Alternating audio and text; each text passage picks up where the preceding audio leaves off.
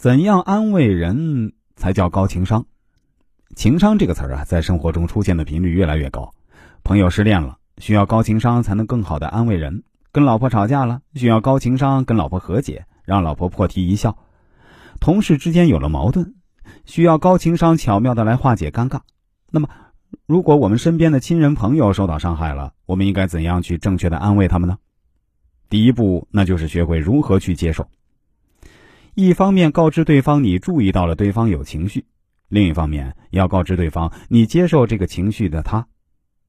正确的做法是：我注意到你有点不开心，嗯，想和我谈谈吗？你的状态跟之前有点不一样，告诉我发生什么事了。第二步呢是分享，需要注意的是，一定要先分享情绪感受，然后再分享事情本身。倾诉者总是忍不住先说事情，这个人多么过分。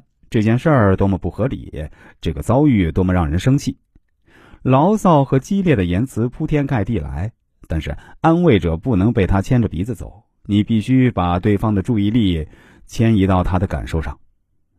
第三步策划，就是对未来的行动的策划，主要是为了引导对方，让他看到其他选择的可能性，燃起对未来的期望，不再沉溺于无注意的负面情绪。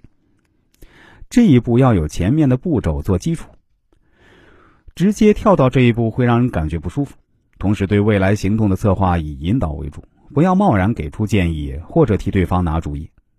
第四步，行动支持。爱一个人，就是在他需要上看到自己的责任。有些情绪我们只能用陪伴、用语言宽慰来安慰，但有些情况却可以用具体的行动来支持。只靠一厢情愿、一腔真诚。不一定能真正的安慰人，还需要一颗七巧玲珑的心。举个例子啊，有一天呢，朋友在公司受了委屈，于是啊找小王诉苦：“我这几天感觉好累呀，辛辛苦苦一个月做的工作，被领导一句话就批得体无完肤了，我都不知道该怎么办才好了，不知道我是不是不适合做这份工作啊。”小王直接说了一句：“这很正常啊，工作中领导的话就是圣旨。”我上次也搞错了客户的资料，被领导直接当众骂哭，最后折腾大半夜才回家，可比你惨多了。